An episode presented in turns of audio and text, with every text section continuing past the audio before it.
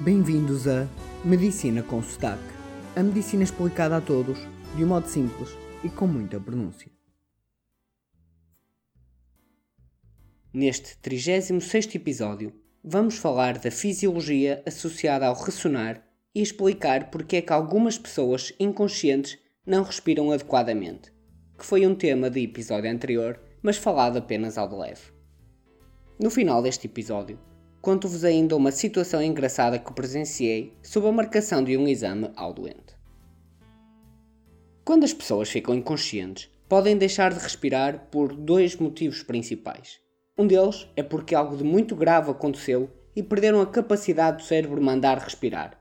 Isso leva à morte rapidamente por falta de oxigênio, ou seja, por hipóxia. O segundo motivo, que é o mais comum, é das pessoas ficarem inconscientes, seja por lesão na cabeça, por AVC, por alguma intoxicação como álcool ou medicamentos, deixam de respirar, pois um dos locais onde o ar passa, a zona que nós chamamos de garganta, fica tapada, obstruída. Ou seja, o cérebro manda respirar, os pulmões tentam receber o ar, mas o ar não chega, pois não passa. Isto acontece, pois a pessoa ao ficar inconsciente, os músculos e tecidos que estão na nossa garganta vão como adormecer, pois deixam de ser mandados pelo cérebro e perdem aquilo a que nós chamamos de tónus, que é a sua força. Assim, estes músculos e tecidos vão ficar relaxados e moles e colapsam, como que caem, tapando a garganta e o ar já não consegue passar. Uma maneira de tentar explicar isto é comparar a nossa garganta a um tubo onde o ar normalmente passa. Os nossos músculos e tecidos são como barro que está colado às paredes do interior do tubo. São esses músculos que nos permitem falar e engolir.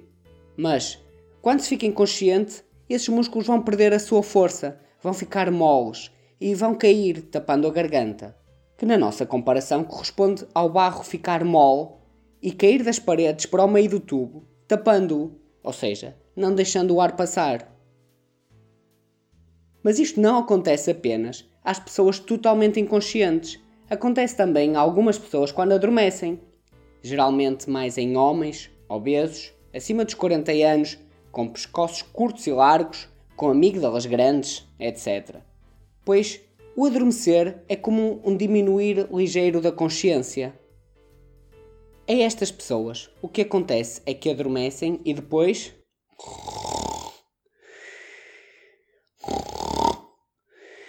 ressonam. O ressonar é o som provocado pelo ar ao tentar passar pela garganta com pouco espaço.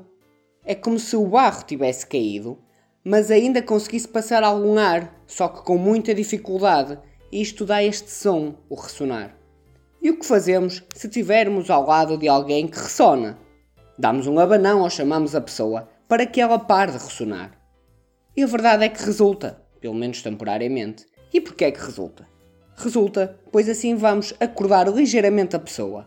E ela é como se ficasse mais consciente ou menos inconsciente.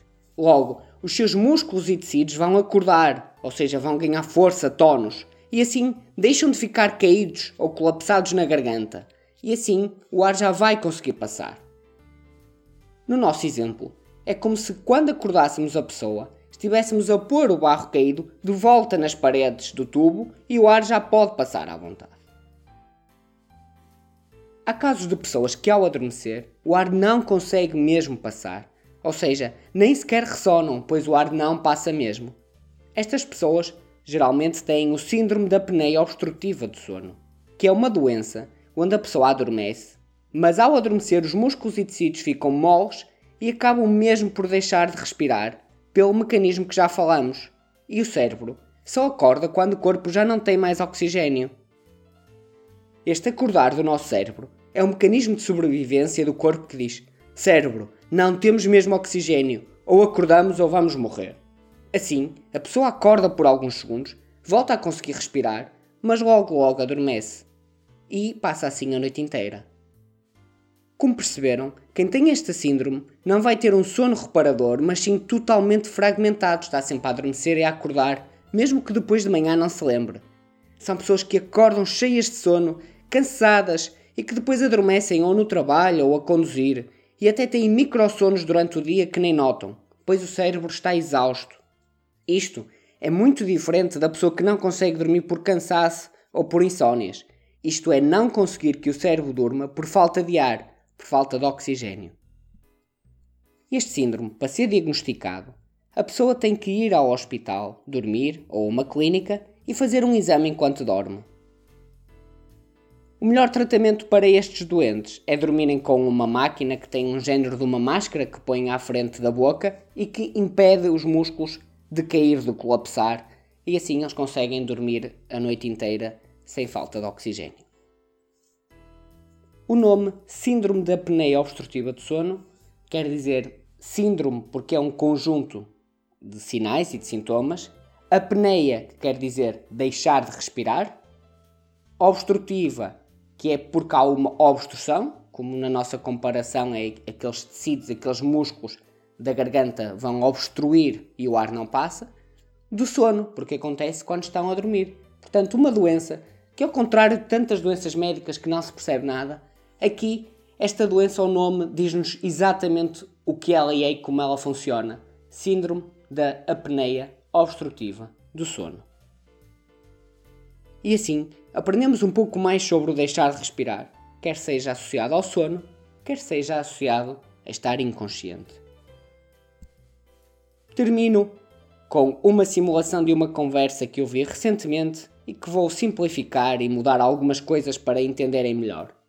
Para alguns, poderá ser uma história cômica, para outros, uma história inacreditável. Eu não vou tecer nenhum comentário e deixo os vossos julgamentos e opiniões para cada um, sobretudo de onde é o limite dos deveres e dos direitos dos doentes. Boa tarde, Dona Amélia. É do hospital para marcar o seu exame ao fígado, a biópsia, para sabermos se esse nódulo que tem no fígado é algo grave como um cancro ou se não é nada de importante. Certo, certo. Oh, diga lá. Temos uma vaga para esta sexta-feira, daqui a quatro dias. Teria que vir de manhã, faria o exame e voltava para casa ao final da tarde, pois só tenho alta depois de confirmarmos que está tudo bem consigo e que pode ir para casa em segurança. Oh, minha senhora. Sexta de manhã até dava, mas à tarde não posso, já tenho o cabeleireiro marcado. Não vai dar, vai ter de ficar para outro dia. Ok, Dona Amélia. Então, quando houver outra vaga, volto a ligar. Tenha uma boa tarde. Obrigado pela vossa atenção. Se querem que vos explique alguma doença de um modo simples e sem palavras difíceis, escrevam para medicinaconsotac.gmail.com